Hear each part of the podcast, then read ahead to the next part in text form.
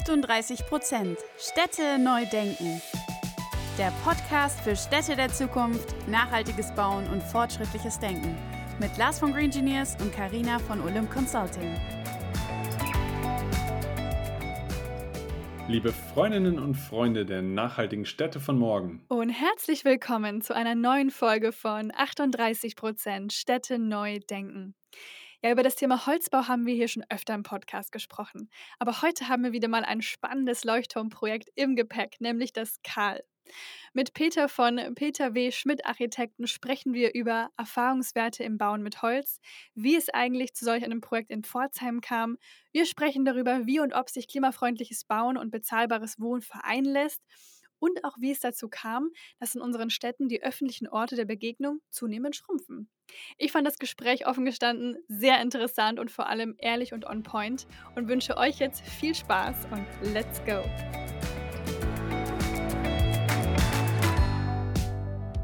Ja, herzlich willkommen, Peter, heute bei uns im Podcast. Ja, guten Tag, Karina, guten Tag, Lars. Herzlichen Dank für die Einladung bin gespannt, wie wir die nächste, nächsten Minuten äh, miteinander verbringen. Da sind wir auf jeden Fall auch gespannt. Auch ein herzliches Hallo von mir. Ich würde sagen, wir starten wie immer in die erste Frage gleich mal rein. Wer bist du und wofür steht eigentlich euer Architekturbüro Peter W. Schmidt Architekten? Ja, also zum, zum, einen bin ich Gründer und Eigentümer dieses Architekturbüros. Ähm, das Büro zeichnet sich eigentlich dadurch aus, dass wir in allen Bereichen der Hochbauplanung aktiv sind. Ich habe das aufgebaut, bin ausgebildet und äh, geschult, wie man so schön sagt, äh, in Hochschulen und auch in der Kunstakademie in Düsseldorf, äh, dort bei Ungers und Sterling äh, gewesen und auch gearbeitet. Und das waren eigentlich die Grundlagen äh, für die Selbstständigkeit, die dann äh, ja vor vielen Jahren schon begonnen wurde. Mittlerweile sind man, haben wir eine ganz respektable Größe erreicht und uns im Bauen, im Bauprozess, weil wir sind ein bauendes Architekturbüro, wir decken alle Leistungsphasen der Architektur ab, also wir entwerfen nicht nur und geben dann äh, die Planungen ab, sondern wir machen Ausführungsplan und auch die Bauleitung. Von daher darf ich, glaube ich, sagen, dass mein Büro, meine Mitarbeiter und ich eine hohe Expertise im Bauen besitzen. Eine hohe Expertise im Bauen finden wir super. Ja. Jetzt sind wir beim Podcast 38% Städte neu denken. Deswegen gehen wir direkt auf das Thema Nachhaltigkeit ein. Was ist für dich das Thema nachhaltiges Planen und Bauen? Was gehört da dazu? Was umfasst dieses Themengebiet für euch? Und wie siehst du das Thema nachhaltiges Bauen? Vielleicht so auch ein bisschen historisch gesehen und aktuell. Ja, also historisch äh, war es, glaube ich, schon immer so, dass man versucht hat, städtebaulich Antworten zu finden auf die ja, doch stark wachsende Bevölkerung, sowohl im ländlichen Raum, ich sag mal, als auch in Städten. Also da gibt es ja Planungen, großmaßstäbliche Planungen, die bis in die 1920er Jahre zurückgehen, Corbusier für Paris und äh, Mies van der Rohe etc. Äh, in der heutigen Zeit hat sich das ein bisschen ver, sagen wir, äh, ja, eingedickt, würde ich mal sagen, mehr äh, bezogen auf, den, auf das einzelne Gebäude auch. Äh, und dort kommt natürlich mit dem Nachhaltigkeitsaspekt sehr stark äh, das Thema CO2-Neutralität, CO2-Fußabdruck ins Spiel. Und darüber geschieht natürlich sehr, sehr viel. Jetzt kommt aber das große Problem, dass wir mittlerweile beim, beim Bauprozess und Planungsprozess eher Disziplinen mit an Bord haben, wie die Bauphysik, äh, die Akustik etc., die sehr stark äh, auch in die Gestalt äh, eingreifen. Und da ist jetzt der Architekt gefordert, der äh, praktisch die, die Latte hochhält und sich durch die ganzen Forderungen, die zweifelsohne einzuhalten sind, aber nicht äh, letztlich aus dem architektonischen Konzept bringen lässt und da einfach äh, Haltung bewahrt. Und Haltung in der Architektur ist was Wichtiges. Jetzt redet ihr nicht nur, sondern ihr handelt auch und nehmt das Thema Nachhaltigkeit ernst bei euch. Ähm, ihr arbeitet aktuell an einem sehr spannenden Vorzeigeprojekt, nenne ich es jetzt einfach mal, ähm, dem Holzhybrid-Hochhaus Karl. Gib uns doch gerne mal einen Einblick, was ist das Besondere an diesem Projekt? Gut, das Besondere ist zunächst mal, wenn man jetzt die Stadtstruktur Pforzheims kennt, äh, ist jetzt keine Stadt, die durch eine Hochhausarchitektur geprägt ist. Ähm, die Besonderheit besteht städtebaulich darin, dass wir eine, für ein Grundstück, wo bisher eigentlich Niemandsland war, äh, eine Nachverdichtung vorgeschlagen haben in Form von punktförmigen Gebäude. Da gehören ja noch zwei Flachbauten dazu. Und das einfach eine totale Aufwertung für den Ort darstellt. Das ist so die, die äußere Gegebenheit. die Besonderheit bei Karl in der Konstruktion und ähm, in der Umsetzung ist natürlich ähm, der Materialeinsatz. Material in Form von Holz ist ja bekannt, ist ein Holzhybridbau. Wir haben ein Sicherheitstreppenhaus, das ist hochgeglitten, also Gleitschalung wie im klassischen Hochhausbau.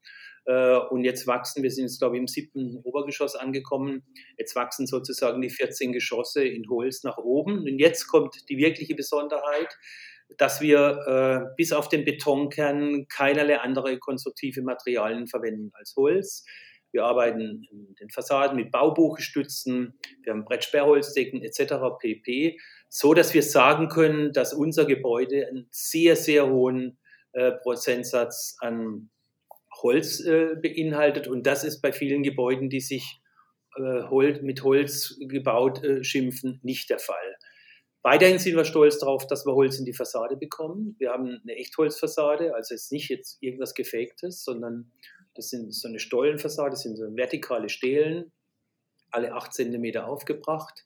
Äh, hier aus heimischen Hölzern, Douglas hier aus dem äh, Schwarzwald. Und all die Themen finden sich in dem Haus dann wieder. Und das macht äh, einfach auch ein Stück weit die Besonderheit. Und wir hören das, im Moment ist natürlich jeden Tag einen Termin auf der Baustelle mit unterschiedlichen ja, Gremien, Verbänden, äh, weiß Gott. Ähm, und wir hören es, äh, dass wir auch so ein bisschen auch so eine Pilotfunktion mit dem Gebäude einnehmen, weil es sind nicht viele Gebäude in der Höhe im Bau, die so einen hohen Holzanteil haben. Und das ist, glaube ich, schon das, was den Karl letztlich für uns, für unseren Bauherrn und auch die Stadt auszeichnet. Also ich finde es natürlich super spannend, auch diese Beschreibung, wie du gerade gesagt hast. Es sind unterschiedliche Holztypen für unterschiedliche Funktionen eingesetzt. Es wird darauf geachtet, dass überall Holz eingesetzt wird. Wir sind natürlich auch ein großer Fan von Holzbau und wir wissen auch, dass es extrem schwer ist, jetzt überall oder in möglichst vielen Bereichen Holz einzusetzen. Was sind dann da bei euch so Erfahrungswerte, die ihr jetzt schon damit rausgenommen habt, zu sagen, das ist das Bauen mit Holz und da sind die Hürden, die man noch meistern muss? Und warum sollten wir uns vielleicht in Zukunft noch mehr darauf fokussieren, zu sagen, diese Hürden müssen gemeistert werden, dass noch mehr mit Holz gebaut werden kann? Gut, ich meine, das, das Phänomen von Holz oder die Eigenschaft ist eigentlich, dass wir mit Holz CO2 aus der Atmosphäre nehmen. Also wir benötigen ja den Kohlenstoff, damit das Holz wächst. Dadurch wird äh, praktisch CO2 im Holz gebunden. Das führt halt unweigerlich dazu, dass, dass wir einen extrem günstigen CO2-Fußabdruck äh, bekommen. Weiterhin ist Holz natürlich extrem beliebt bei, ja, bei, bei der Gesellschaft, sage ich mal. Holz strahlt eine warme Atmosphäre aus. Holz hat eine schöne Haptik. Äh, Holz ist, kann altern. Holz ist ja ein Material, wenn Sie eine Holztreppe oder wenn, wenn ihr eine Holztreppe nimmt, 100 Jahre alt, äh, die ist ausgelaufen, sind die Stufen ausgetreten, wie bei so einer Sandsteintreppe in so einer Burg. Und das ist einfach ein, ein Phänomen von einem Material äh, wie Holz, das einfach wunderschön altern kann. Also Alter, Alterungsspuren machen nichts aus. Es gibt im Ganzen eine gewisse Patina. Was wir für Erfahrungen mit Holz gemacht haben, war, das hat dort, könnt ihr euch ja vorstellen, hat 2007, glaube ich, war das, niemand interessiert. Wir haben 2007 den Deutschen Holzbaupreis gewonnen. Es war da eine Veranstaltung, die war sehr gut besucht in der Hannoveraner Messe. Äh, und wir haben das gewonnen für eine Innenrenovation von der Kirche in äh, Ludwigsburg.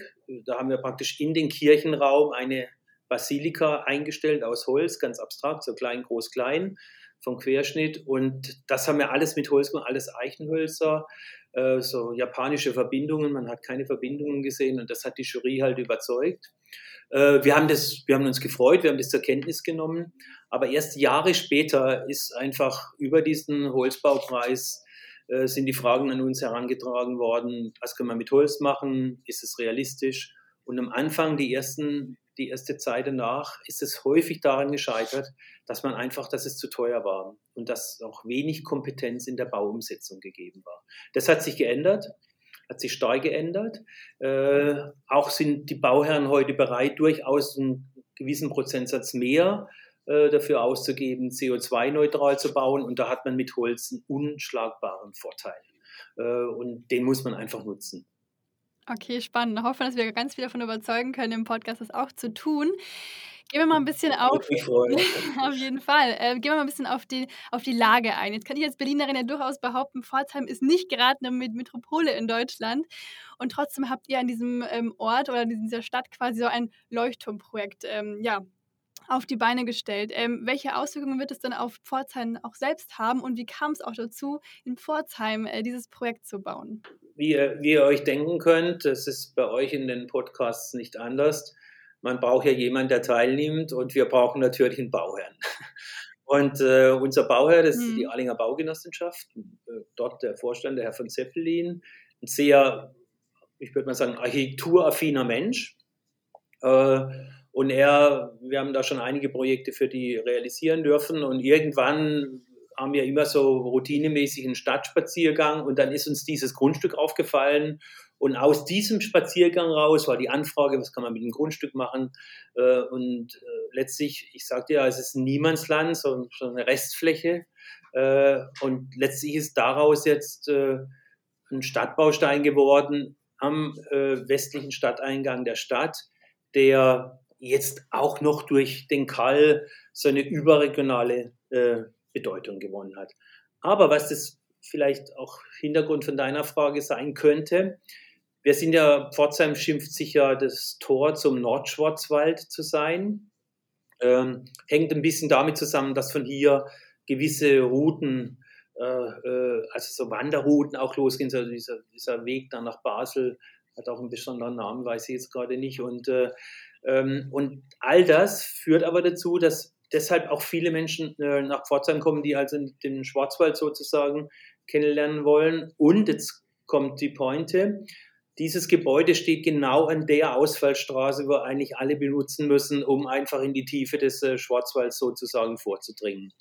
Und wir konnten das Ganze, und das ist eine sehr erfreuliche äh, Geste gewesen, wir konnten das Ganze jetzt dadurch noch toppen, dass wir das Holz ich glaube, 60 Prozent der Hölzer, die wir für den Kall verwenden, wurden im Pforzheimer Stadtwald geschlagen. Und das ist natürlich schon ein, ein, ein dickes Brett, sage ich mal im wahrsten Sinne des Wortes.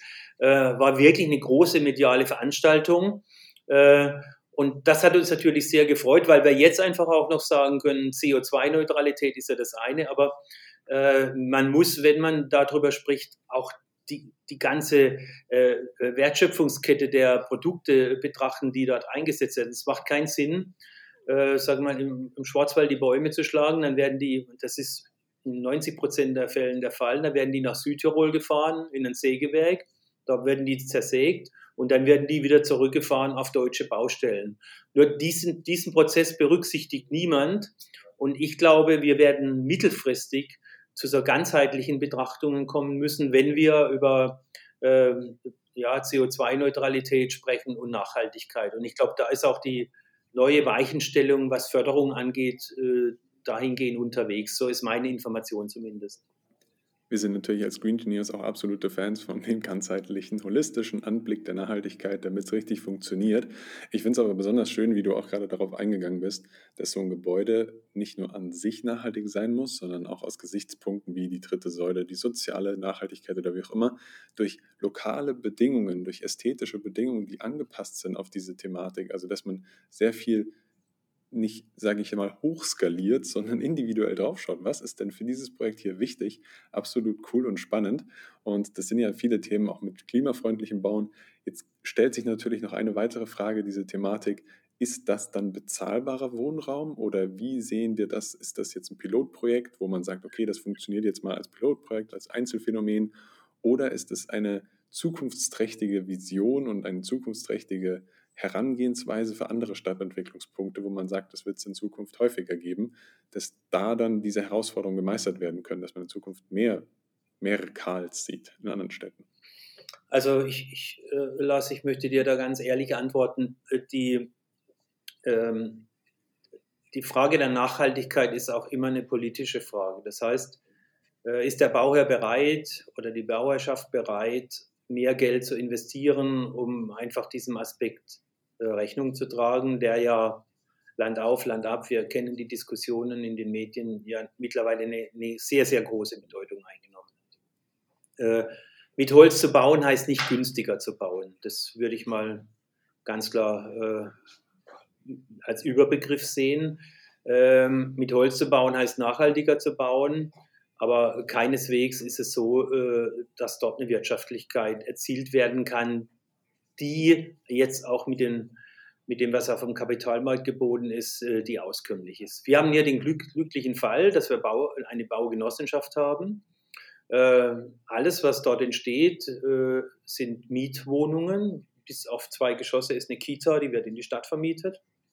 Und äh, die Arlinger Baugenossenschaft wird diese Mietwohnungen zu einer Miete äh, am Markt platzieren, die äh, wahrscheinlich überraschend klingt, aber äh, für die Genossenschaft auskömmlich ist. Äh, das könnte sich ein Privatinvestor nicht, nicht erlauben, das wäre nicht möglich, äh, weil die Kostenmiete bei so einem Gebäude, die liegt wirklich deutlich über 20 Euro und wenn sie dann mit 12 Euro oder wie auch immer am Markt angeboten werden, die Wohnungen, dann ist es ja fast die Hälfte oder weniger, äh, ja, nicht viel weniger als die Hälfte. Und das ist natürlich schon ein, ein wirklich ein phänomenales Angebot, das dem Bauherrn zuzuschreiben ist. Trotzdem glaube ich, dass die Zukunft schon auch ein bisschen in der Höhe liegt, also in der Nachverdichtung dahingehend. Wir müssen uns, glaube ich, äh, davon verabschieden, dass äh, jetzt großflächige Ansiedlungen entstehen. Ich war, Stichwort München, ich war die Tage im, wie heißt der, Prinz Eugen Park, ist das mhm. Prinz Eugen Park, ja. wo ja viele Holzbauten entstanden sind, vier, drei, vier Geschosse. Und da bin ich durchgelaufen. Ich will da niemand kritisieren, steht mir nicht zu. Aber ich habe mir schon die Frage gestellt, wo ist denn die Qualität von dem Areal dort? Das, ist, das muss ich mir schon die Frage stellen. Ich spreche jetzt nicht von den einzelnen Gebäuden, sondern vom Stadtraum. Äh, und dachte mir, Mensch, da hätte man ja vielleicht dann auch an der einen oder anderen Stelle etwas höher gehen können, Freifläche generieren, einen öffentlichen Raum generieren, der allen zugutekommt, jung und alt, und darüber dann auch sagen wir, Urbanität erzeugen, die für einen gesellschaftlichen Zusammenhang und auch für die Funktion von so einer Gesellschaft in allen Bereichen, sozial, was Sicherheitsaspekt, Versorgungsaspekt angeht, dann auch gewährleisten könnte. Und das ist und das ist halt ein Jammer, wenn immer nur so Teppichsiedlungen entstehen, Straße, Haus, Garage, Haus, Garage oder viergeschossige Apartmentgebäude.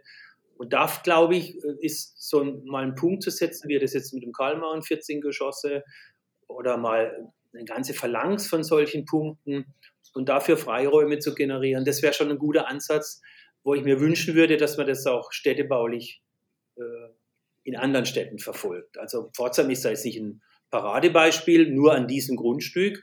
Äh, aber ich kenne Städte, wo durchaus überlegt wird, mehr in die Höhe zu gehen, um halt Freifläche für die Bewohner äh, zu generieren. Und das ist, glaube ich, auch ein richtiger Aspekt und hat auch was mit Nachhaltigkeit meiner Meinung nach zu tun. Ja, vielen Dank auch für den spannenden Perspektivwechsel. Wenn wir jetzt nochmal ganz allgemein über nachhaltige Stadtentwicklung sprechen, was, was, was meinst du denn, was sind so die ein bis zwei größten Hebel, um das doch, doch mal endlich äh, flächendeckender ins Rollen zu bekommen?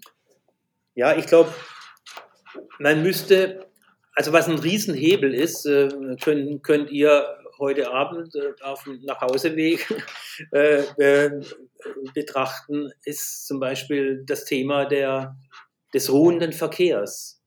Also äh, überall stehen Autos rum, die stehen halt da, weiß Gott, 21 äh, Stunden, 22 Stunden am Tag ähm, und werden die geringste Zeit bewegt. Äh, und da muss man auch drüber nachdenken, wie man jetzt einfach vielleicht wieder ein paar, wir benötigen die, die, den individuellen Pkw ist überhaupt keine Frage, wenn Sie auf dem Land wohnen oder so. Das, so, so, so, so äh, eng kann der Nahverkehr überhaupt nicht äh, ausgebildet sein. Aber man muss sich Gedanken machen, wie denn, äh, wie denn die Parkierung denn stattgeht. Und da bin ich der festen Überzeugung, äh, dass man dort halt äh, das aus dem öffentlichen Raum herausnehmen muss, aus den Straßenräumen und gezielt Gemeinschaftsgaragen äh, entwickelt und, und, dort wird halt geparkt. Da können auch die Fahrräder meinetwegen untergebracht sein. Und es ist ja nicht einzusehen, dass ich kenne hier in Pforzheim, da kommt jetzt wieder die kleine Stadt zum Tragen, äh, äh, Straßen, da steht ein Wohnmobil nach dem anderen, weil jeder Hauseigentümer auch noch ein Wohnmobil hat. Die stellen das alle in den Straßenraum und da traut man seinen Augen nicht. Und äh, ich glaube halt einfach, dass dort einfach Weichenstellungen ähm, äh, vollzogen werden müssen, um wieder eine Qualität der, äh, ja, der, der Siedlung, der, der Stadt irgendwie zu erzeugen. Das ist ein einer Punkt. Ein anderer Aspekt ist, dass man, glaube ich, schon darüber nachdenken muss, ob die Stadt nicht dichter wird. Also so in der Lehre sagt man, Stadt ist Dichte. Also ich habe kein Problem, mich durch Paris zu bewegen oder durch London. Äh, und da sind sechs, siebengeschossige Gebäude plus Dach. Äh, ich fühle mich da wohl. Äh, es ist nicht einzusehen, wieso dass wir ja immer noch auf drei und vier geschossen äh, uns festmachen. Jetzt kommt es. Äh, es sind Vorschriften, Brandschutz, Gebäudeklassen, die dort eingehalten werden müssen. Deshalb wird man nicht so hoch. Äh, und jetzt ist eigentlich der entscheidende Punkt. Wir brauchen vom Gesetzgeber her hier deutliche Reduzierungen der, der Auflagen und der Vorgaben. Ansonsten kommen wir nicht dahin, äh, ich sage mal, sozialverträglichen oder bezahlbaren Wohnbau zu generieren. Und Wohnbau ist einfach die Aufgabe der Zukunft. Das, ist, das wird uns die nächsten 10, 20 Jahre beherrschen. Das wird auch Wahlen entscheiden. Und wenn man jetzt halt das Ziel hört, 400.000 Wohnungen, wenn wir 200.000 schaffen, können wir, können wir froh sein. Äh, die Vonovia hat gestern jegliche Bauaktivität eingestellt. Also es ist ein Wahnsinn, was da gerade passiert. Und der Druck wird immer stärker. Gleichzeitig die Frage nach Nachhaltigkeit. Wie, wie können wir, wie können wir den, den Klimazielen gerecht werden? Und da braucht es auch oder bedarf es auch politischer Weichenstellungen, die nicht in mehr Gesetzen, sondern in einer deutlichen Reduzierung geschehen. Diese ganzen Baugesellschaften, die Vorstände, die Aufsichtsräte, die fahren durch Europa. Die fahren nach Kopenhagen, nach Amsterdam, Rotterdam, nach, nach Zürich, kommen zurück, sind total begeistert von den Wohnbauprojekten, äh, sprechen mich an, haben Sie das, kennen Sie das? Ich kenne die auch alle. Und wenn ich dann die Gegenfrage stelle, ja, haben Sie gesehen, das ist sechs Geschosse hoch, das sind Laubenganghäuser. Die Treppenhäuser sind kalt, ist nur Beton. Dann werden die immer alle ganz kleinlaut, so und dann, ah, das geht hier nicht, das können wir, das können wir nicht bauen. Und da muss es ein Umdenken geben. Ansonsten erreichen wir das, was wir erreichen müssen, die Klimaziele, nie. Also es ist nicht zu schaffen. Weder wirtschaftlich noch, ja, ja, noch, noch psychologisch. Es geht einfach nicht. Das sehe ich ähnlich wie du und ich finde das auch sehr, sehr gut, wie du darüber jetzt sprichst und das ansprichst, das Thema. Das äh, lässt in sicherlich in vieler Hinsicht ähm, auch Spielraum für eigene Interpretation zu und wie man dieses Thema lösungsorientiert ansetzt. Du hast mir trotzdem, glaube ich, jetzt schon so richtig schöne Überleitung gegeben, dass ich die letzte Frage an dich stellen darf, weil du jetzt von so vielen verschiedenen Städten gesprochen hast, von anderen Städten außerhalb von Deutschland vor allem, egal von Zürich bis London und über Paris. Welche Stadt auf der Welt findest du denn eigentlich besonders schön und warum? Welche Einflüsse haben dabei die Gebäude auf dich, also die Architektur an sich? Eine gute Frage.